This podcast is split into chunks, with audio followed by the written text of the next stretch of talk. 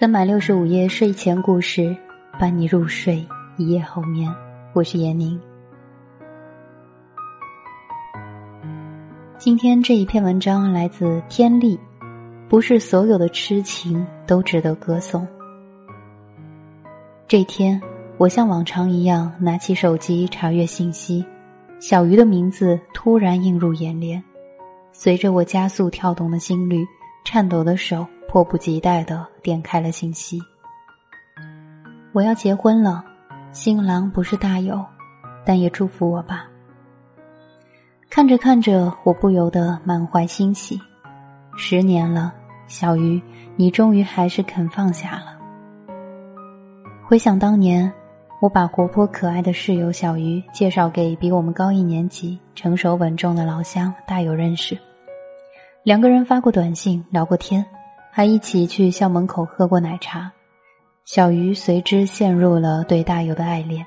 常常主动约大友见面，甚至把大友的喜好都记录在一本精致的日记本上。当时我们都觉得小鱼这样主动很正常，毕竟我们都是一群刚刚脱离高中单调枯燥生活的大龄少女，每一个都迫不及待的想要投入恋人的怀抱，初尝爱情的美妙滋味。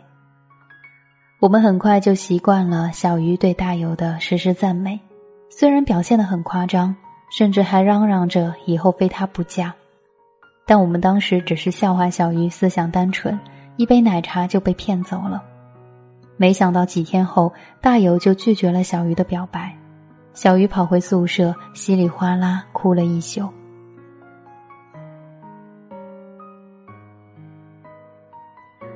本想事情将要告一段落，小鱼却将大友纳进人生计划，誓要攻下大友这座碉堡，开始奋不顾身的倒追大友，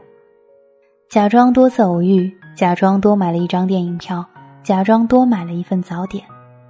大友呢，偏偏是个不开窍的人，一次又一次的拒绝小鱼，小鱼却一点也不介意，继续厚着脸皮嘻嘻哈哈围着大友转。在大友生日那一天，我们整个宿舍的人倾巢而出，帮小鱼在大友的必经之路上摆了一圈玫瑰花和蜡烛。小鱼就在这充满祝福的圆圈里，却遇见了毫不犹豫擦身而过、视而不见的大友。每次大友把小鱼气得跑回宿舍哭，我们都会骂大友不是东西，骂他有眼不识好女孩，怀疑他其实是隐姓埋名的 gay。所以，对小鱼的一往情深视而不见。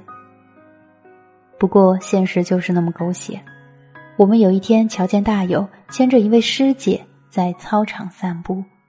这个消息对于小鱼犹如晴天霹雳。无论大友再怎么完美，也成为了别人的盘中餐。小鱼失落了一阵子后，也另外找了一位懂得疼爱她的男朋友。不过，我们到底还是觉察了小鱼的古怪。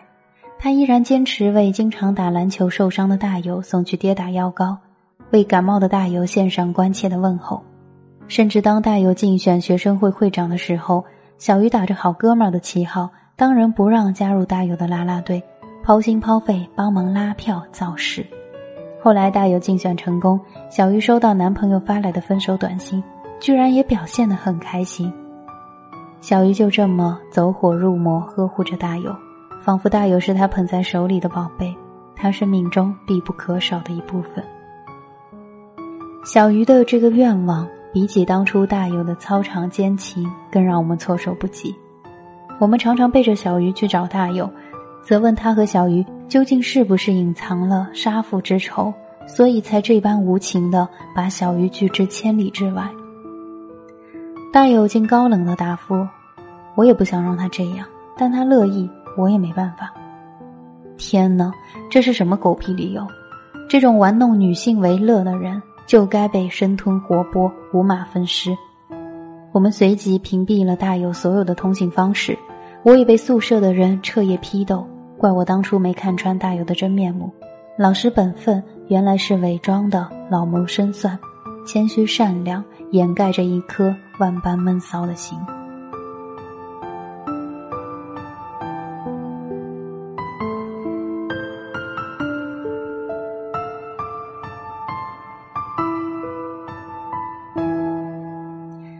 转眼大学四年一晃而过小鱼这个连备胎资格都没有的傻丫头居然选择去大有所在的城市谋生。我们不得不感慨，丘比特这一箭射的实在太狠了，直接把小鱼钉死在爱情的十字架上，注定这段感情超越了人世间所有的爱恨情仇，让小鱼今生今世情愿为大友奉献一切。毕业后，同学之间的联系越来越少，可我们依旧十分关注大友和小鱼一丝一毫的消息。我们都在渴望着某天某个人冒出来。告诉我们期望已久的结局已变成事实，大有和小鱼孩子都生了。我们无数次幻想着大有带着大红花傻乎乎的笑，小鱼依偎在他的怀抱里，成为全世界最幸福的女人。可惜，一如始终，小鱼和大有永远都像两条独立的平行线。如今，我终于等到了小鱼披上幸福的婚纱的消息。虽然新郎不是大友，但我还是由衷的为他感到高兴，庆幸他终于摆脱了大友这个恶毒的魔咒。在现实生活里，像小鱼这样的人，这样的故事，其实很多很多，比小鱼更甚者也大有人在。我想起了工作时遇到的男版小鱼的故事，不过他比小鱼幸运的多，因为他苦苦追求的女神答应与他牵手相伴。在某个夏日的正午当下，男版小鱼打电话给女神，温馨的提醒她天气炎热，买个山楂片润润喉。没想到女神竟然毫无征兆的在电话里哭了起来，一边哭一边还斥责男版小鱼不再爱她，搞得男版小鱼一头雾水。经过多方说情，加上男版小鱼真挚的赔礼道歉，最后女神才娇滴滴的把话说开。之前都是你亲自送山楂片给我吃，现在却让我自己去买。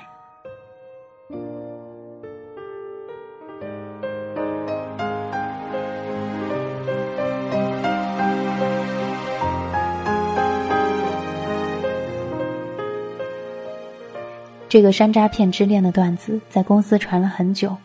我们都被女神雷的外焦里嫩了。一边感叹女神太能作，一边笑男版小鱼太傻太痴情。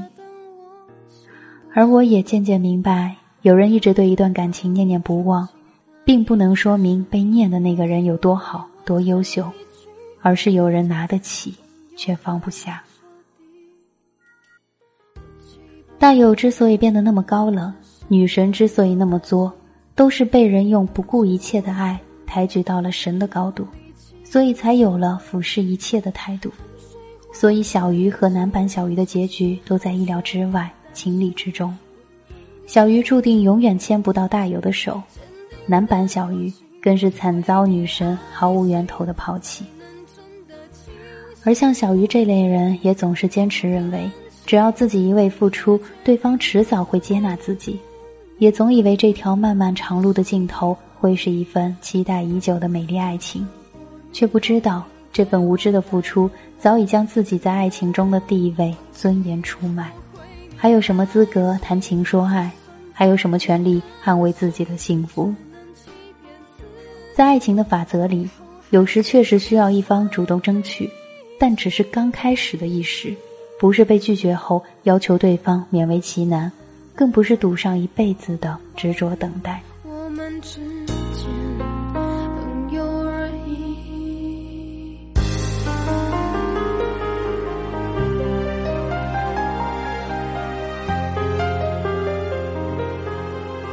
正所谓强扭的瓜不甜，试图通过折腾得到的爱情，反而会被没完没了的折腾下去。退一万步讲，就算你的诸多付出终于换回了他的回心转意，那时候的他还是你心中所爱的他吗？那份爱情真的能如你所愿吗？爱情这颗种子早已被强大的意识入侵、扭曲，注定开不了令人赞叹的花朵。更结不出香甜的果实。每个人在茫茫人海中寻找可以相伴一生的人，都期许于他有一份真挚永久的爱情，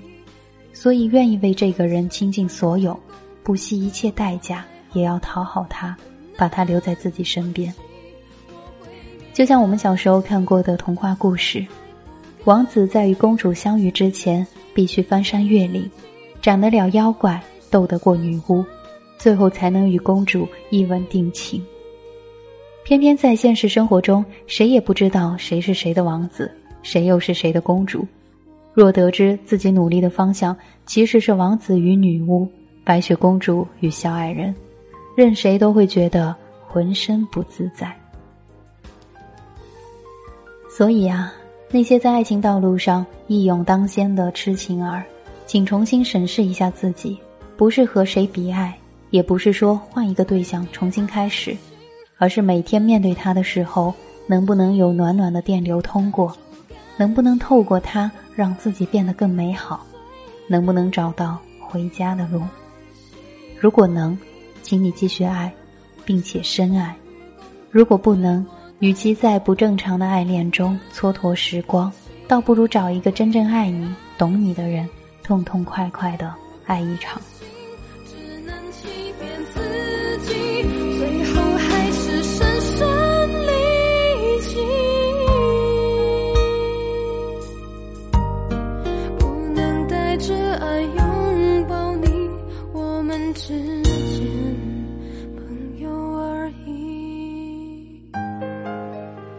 文章来自天理，